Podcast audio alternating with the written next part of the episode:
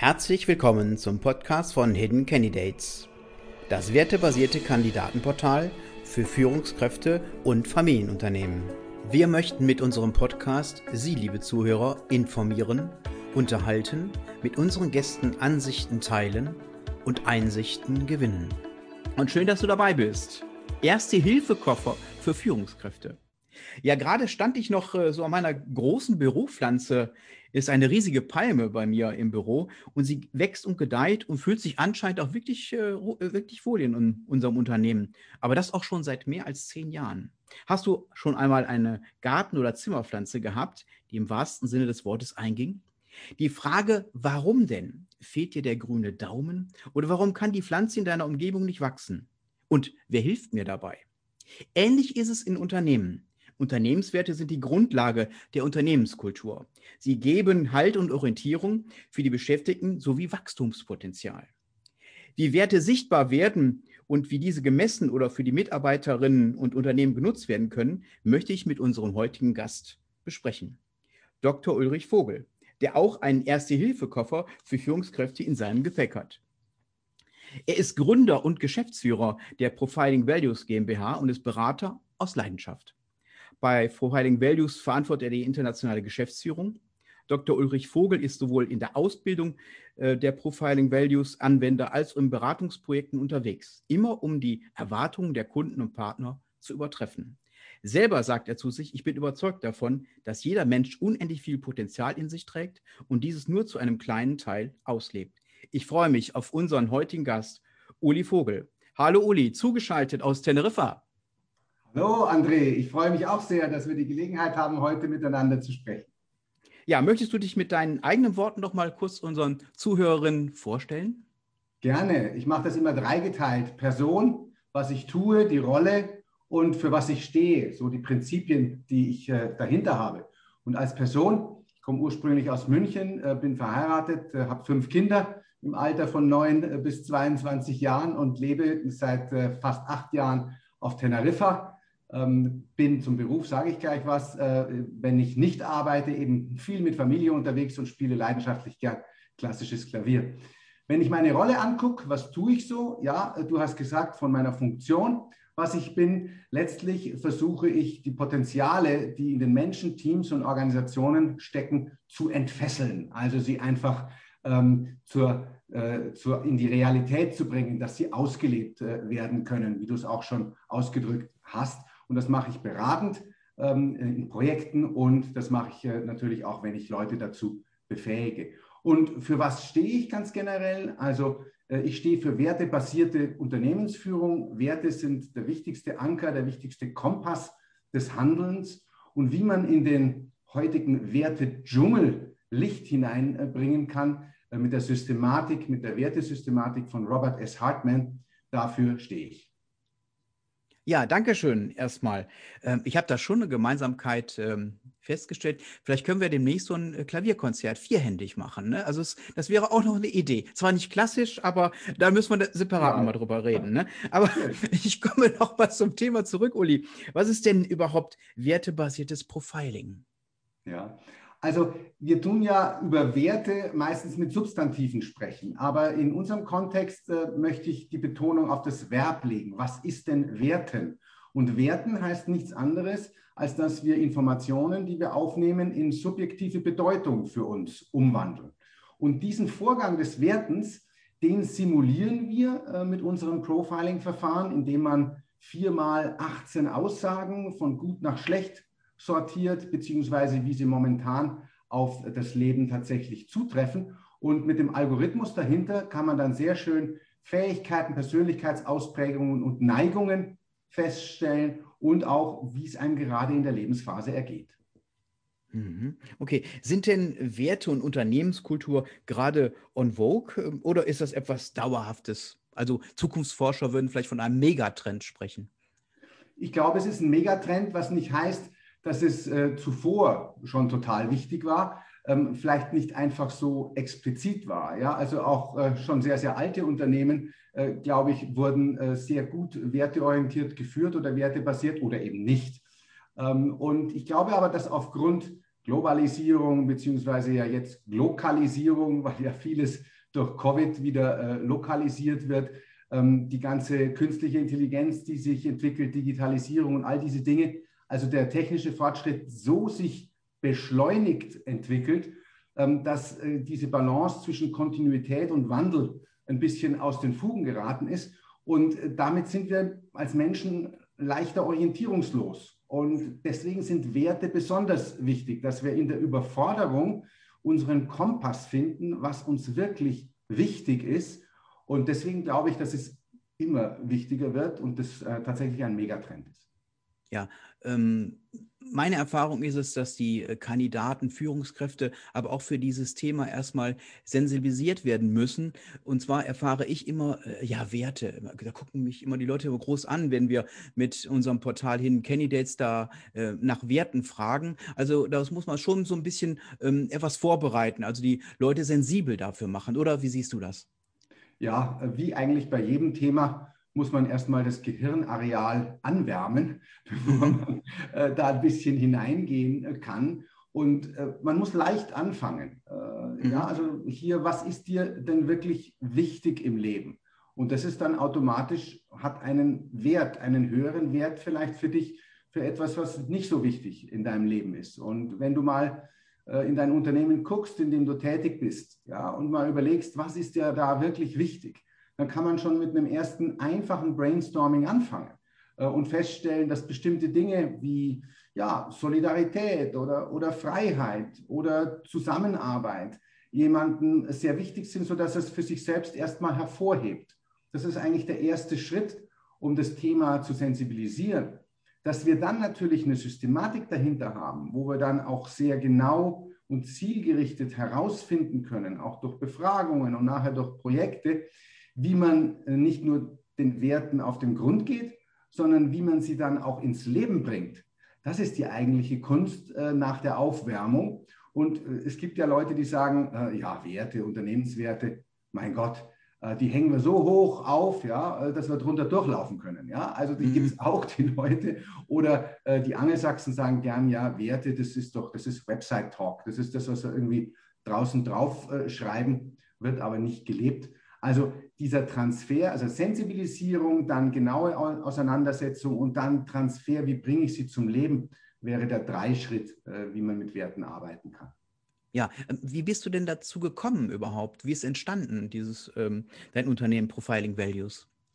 Ja, das ist jetzt nun schon 13 Jahre her, dass äh, mich ein Geschäftspartner auf jemanden aufmerksam gemacht hat, der ein ganz tolles neues Verfahren hätte. Und dann habe ich das ausprobiert und dann habe ich da eben so Aussagen gerangreiht, war ganz schnell fertig und habe mir gedacht, was ist denn das?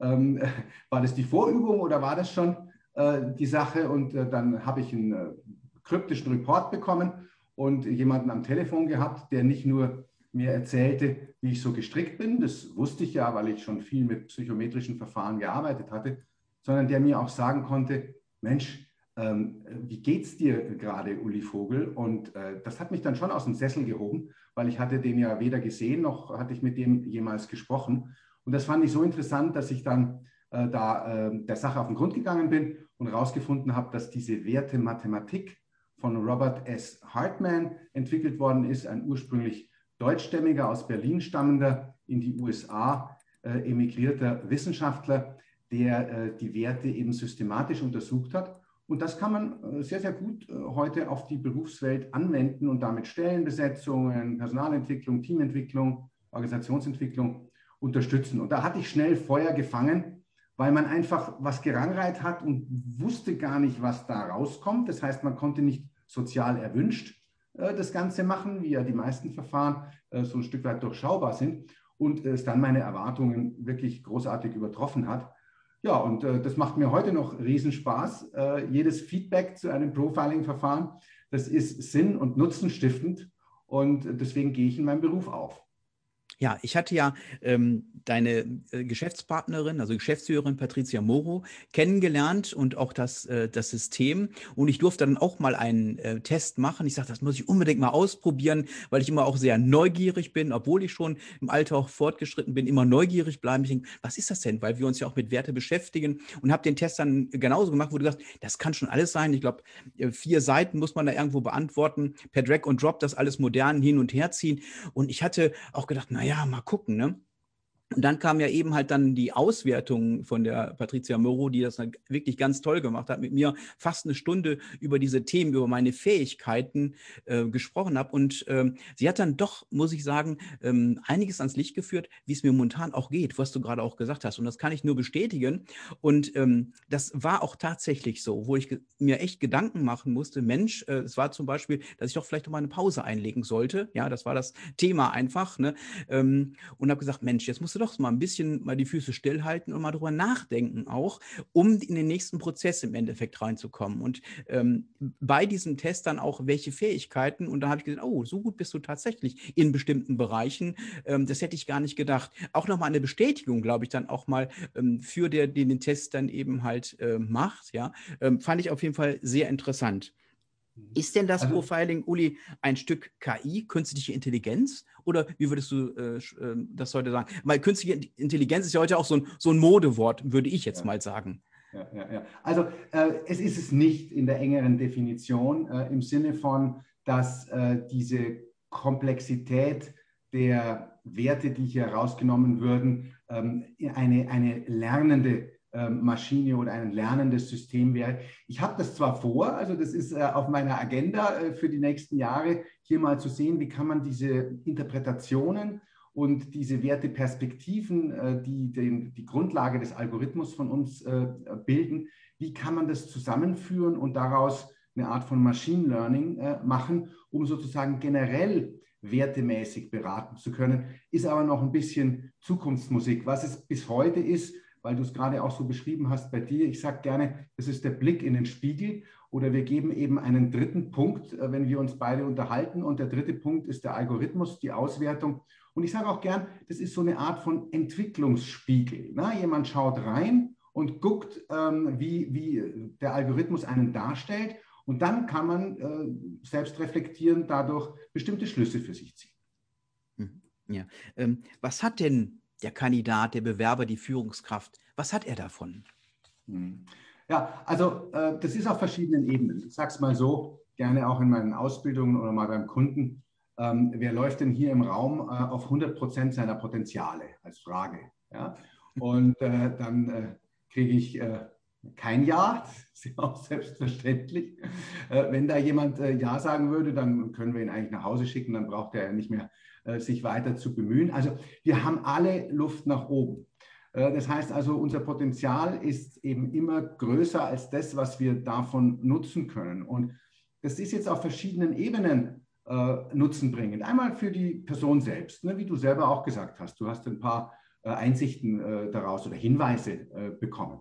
Das ist natürlich auch wichtig, wenn jemand ein, im Unternehmen eine verantwortungsvolle Stelle zu besetzen hat zu gucken, ja, passt denn nicht nur Lebenslauf und Erfahrung und das Wissen dazu, sondern sind die Persönlichkeitseigenschaften und auch die, die Grundwerte, die eine Person hat, kompatibel mit dem, was das Unternehmen und auch auf der Stelle entsprechend fordert.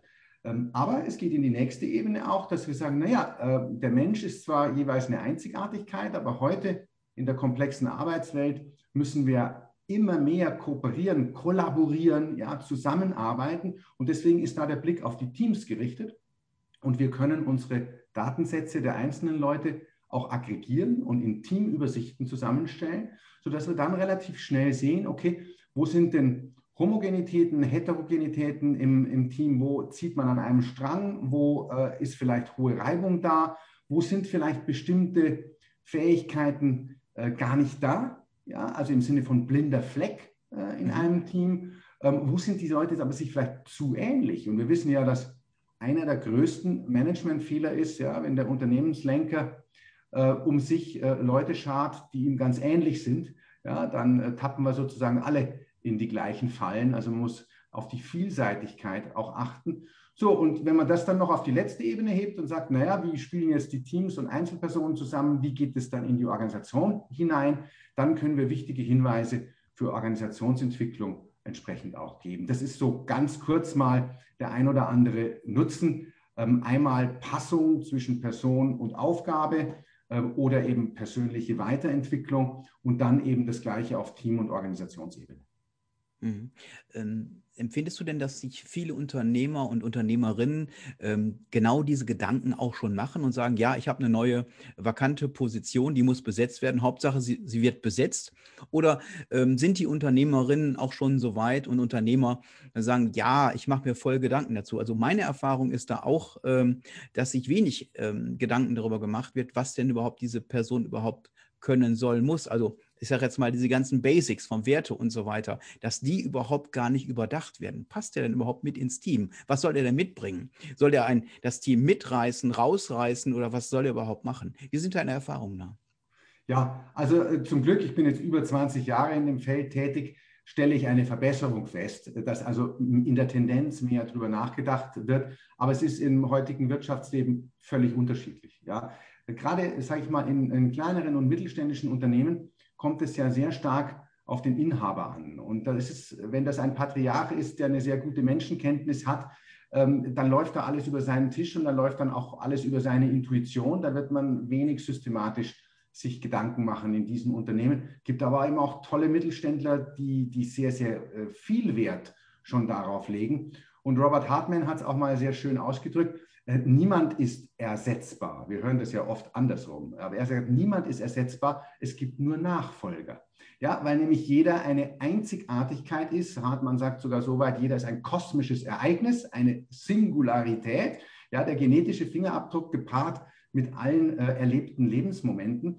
Deswegen geht es gar nicht darum, Ersatz zu finden, sondern es geht darum, auch zukunftsgerichtet, und das ist gerade bei Stellenbesetzungen so wichtig, einen Nachfolger zu finden, der eben, also es wäre geradezu Zufall, wenn man genau das Gleiche braucht wie vorher, dann würde man ja eine Chance vergeben, das Unternehmen entsprechend weiterzuentwickeln.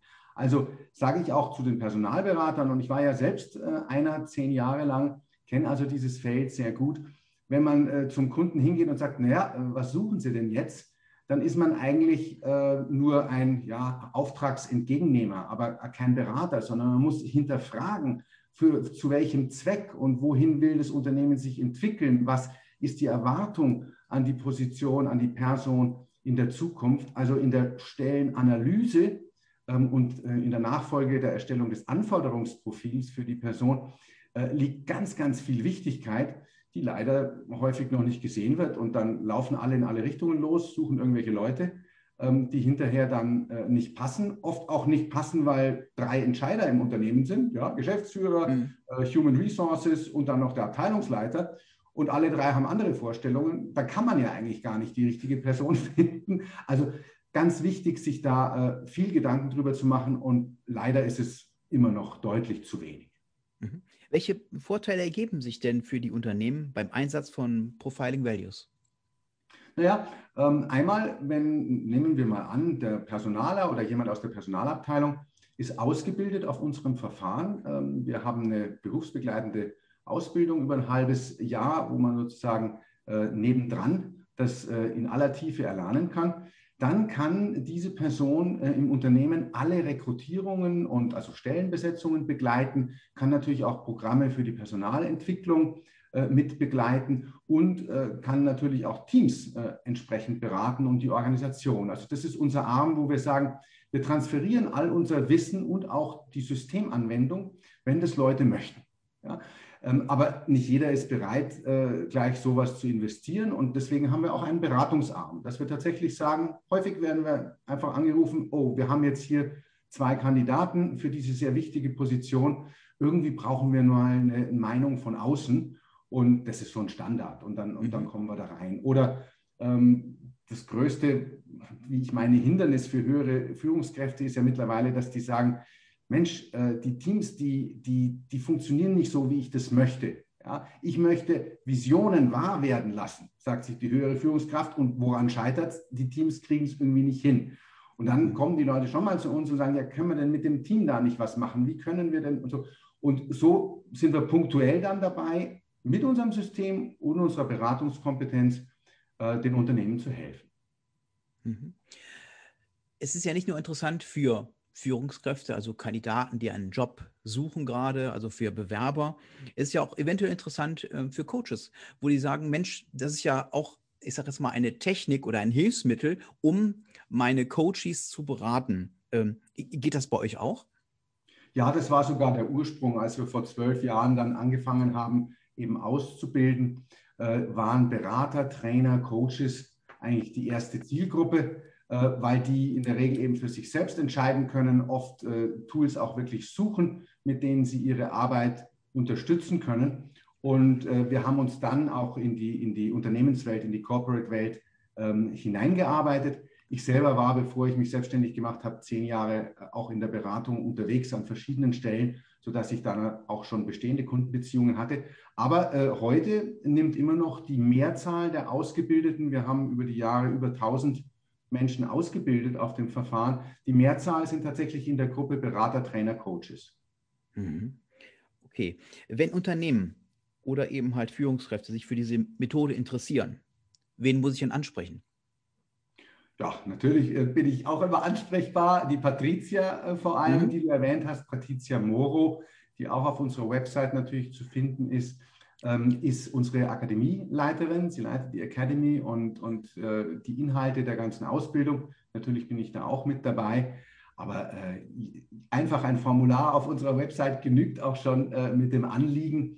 Ähm, wir freuen uns äh, sehr. Wir kriegen auch viele Anfragen mittlerweile rein äh, und sind auch dabei, personell aufzustocken, weil äh, es wirklich sich rumgesprochen hat. Und das freut uns natürlich sehr. Klasse. Welche Tipps hast du denn für Unternehmen, die gerade Führungskräfte suchen? Ja, äh, das ist eigentlich eine Frage, die so, so zu einem Teil gerade vorher bei dem, was wir gesagt haben, auch schon angeklungen hat, dieses sich vorher äh, Gedanken zu machen, ähm, dass man nicht einfach irgendwohin losläuft, also was man tatsächlich genau will. Ähm, und dann äh, würde ich sagen, ist ganz wichtig die Personalentscheidung, weil viele tendieren ja dann zu sagen, naja, äh, optimal ist es nicht, aber den oder die nehme ich halt jetzt dann, weil ich habe ja niemand anderen. Also Fehlbesetzung gehört mit zum teuersten, äh, was man im Unternehmen so veranstalten kann. Nicht nur rein finanziell, sondern ähm, eben auch mit Blick auf den Zeitverlust, wenn man dann eben, man muss die Person ja dann wieder loswerden und äh, das dauert alles seine Zeit, bis man erkannt hat, dass man wieder neu suchen muss und so weiter.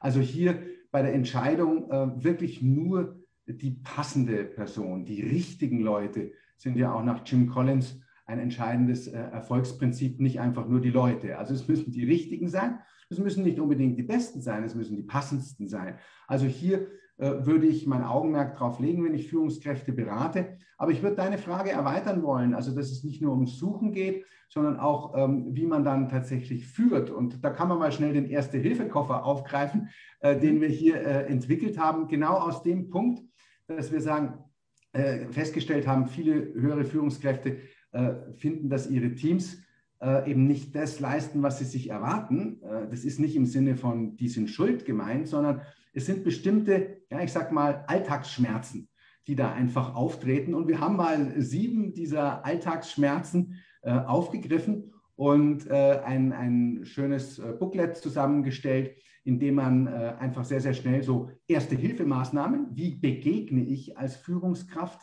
äh, diesen Herausforderungen, wenn beispielsweise mal wieder äh, die Gruppe XY nur am Nörgeln und Jammern ist und Negativität verbreitet oder wenn im Workshop alle in den Seilen hängen oder wenn ähm, ähm keiner eine wirklich wichtige und neue Aufgabe übernehmen will. Also diese typischen Situationen, warum es nicht klappt, warum diese High-Performance-Leistung im Team nicht erreicht wird, greifen wir auf mit äh, ja, einer Sofortmaßnahme, deswegen Erste-Hilfe-Koffer, aber geben immer auch eine Langfristtherapie dazu. Also was muss man denn machen, damit sowas gar nicht mehr auftritt? Und da sind wir dann sehr schnell natürlich wieder bei den Werten, womit wir unser Gespräch begonnen haben. Ja, klar, aber wo, wo, äh, wo bekomme ich so ein Booklet denn, wenn ich sage, Mensch, her damit, ich möchte es gerne mal lesen? Ja, auf unsere Website, äh, äh, das ist ein Freebie, was wir dort haben, okay. kostet auch nichts, kann man sich dann entsprechend runterladen und äh, ja, ich glaube, da ist einiges drin. Ist uns ganz gut gelungen und es ist gerade ganz frisch sozusagen fertig. Ja, klasse. Ne? Also her damit. Ne? Ähm, sehr schön. Ähm, du bist ausgewandert, in Anführungszeichen, sage ich mal. Lebst also deinen Traum ne, auf Teneriffa. Ähm, möchtest du erzählen, warum und weshalb? Ja, gerne. Also meine Frau und ich äh, haben schon kurz nachdem wir uns kennengelernt haben, das ist jetzt schon sehr lange her, haben wir gesagt, Mensch, wir würden sehr, sehr gerne mal im Süden äh, leben, weil erstens ist es dort wärmer, wir sind gern viel draußen, zweitens äh, ist das Essen besser, das schmeckt uns einfach besser und drittens haben in unseren Augen die Leute deutlich mehr Herzlichkeit und so hat uns der, der Süden einfach angesprochen. Wir hatten erst Italien überlegt, fanden wir dann nicht so gut, dann waren wir an der andalusischen Atlantikküste, an der Costa de la Luz. Und da war es dann 2013 auch im Winter kalt, dass wir uns dachten, na, also vielleicht fliegt man einfach eineinhalb Stunden weiter und ist auf den Kanarischen Inseln. Und meine Frau friert einfach nicht gern. Äh, und dann haben wir uns Teneriffa ausgesucht, weil das die äh, abwechslungsreichste ähm, Insel ist, auch von der Vegetation und äh, eine sehr, sehr prämierte, gute deutsche Auslandsschule hat für die Kinder. Und dann haben wir kurzfristig das entschieden und sieben Monate später waren wir hier. Klasse. Äh, wie funktioniert denn so das äh, Offshore-Arbeit? Das nennt man ja Offshore-Modus. Ähm, wie funktioniert das denn ja. bei dir? Also vor der Pandemie bin ich schon in Retrospektive, kann ich das sagen, zu oft gereist. Ja, dass ich dann wirklich alle drei Wochen für ein paar Tage von hier los bin. Und äh, man gewöhnt sich dummerweise an sowas. Und das stresst dann schon. Und die Pandemie hat für mich diesen großen Vorteil gehabt, das als Augenöffner zu sehen. Wir haben dadurch natürlich auch all unsere Ausbildungen virtualisiert, aber auch die Beratung, die Trainings, die ich mache, die Beratung, die ich mache, die Workshops, die ich mache, äh, plötzlich hat man gesehen, es geht alles ähm, auch online und das haben wir auch gemacht. Ich war bis vor kurzem über acht Monate nicht weg von der Insel und habe äh, aber wahnsinnig viel zu tun gehabt. Also das funktioniert alles. Das heißt nicht, dass man es immer so machen muss und soll. Aber ich glaube, vorher war präsent, äh, sich zu treffen, einfach inflationär geworden. Für alles Mögliche sollte man kommen. Und es wurde jetzt dadurch online äh, salonfähig. Ja, mehr als das, es ist ja eigentlich auch die ressourcenschonendere Variante. Und äh, ich würde mich freuen, wenn es in eine Richtung sich einpendelt, dass das Präsente eben etwas Besonderes ist. Dass es etwas ist, was wirklich ähm, dann stattfindet, ähm, wenn man wirklich tiefer gehen muss auch und dass man sonst aber sehr viel online auch abwickeln kann. Und bei vielen Dingen ist es auch besser. Zum Beispiel, wenn man kombiniert bei Trainings online und präsent, dann äh, macht man einen Prozess äh, draus, der über längere Zeit dauert, was didaktisch äh, auch viel besser ist und bei den Leuten hängen bleibt, als wenn man zwei Tage Training, Druckbetankung vor Ort hat und nachher ist es wieder, wieder weg. Also es hat auch sehr viele Vorteile im, im Akademiebereich gehabt, im Lernbereich, aber auch im Beratungsbereich, weil man ganz schnell mal ein kleines Coaching machen kann oder schnell einen Workshop zusammen mit den Online-Hilfen, die man hat heute, Mural Boards oder ähnliche Sachen, wo man dann sehr, sehr schnell und gut auch arbeiten kann.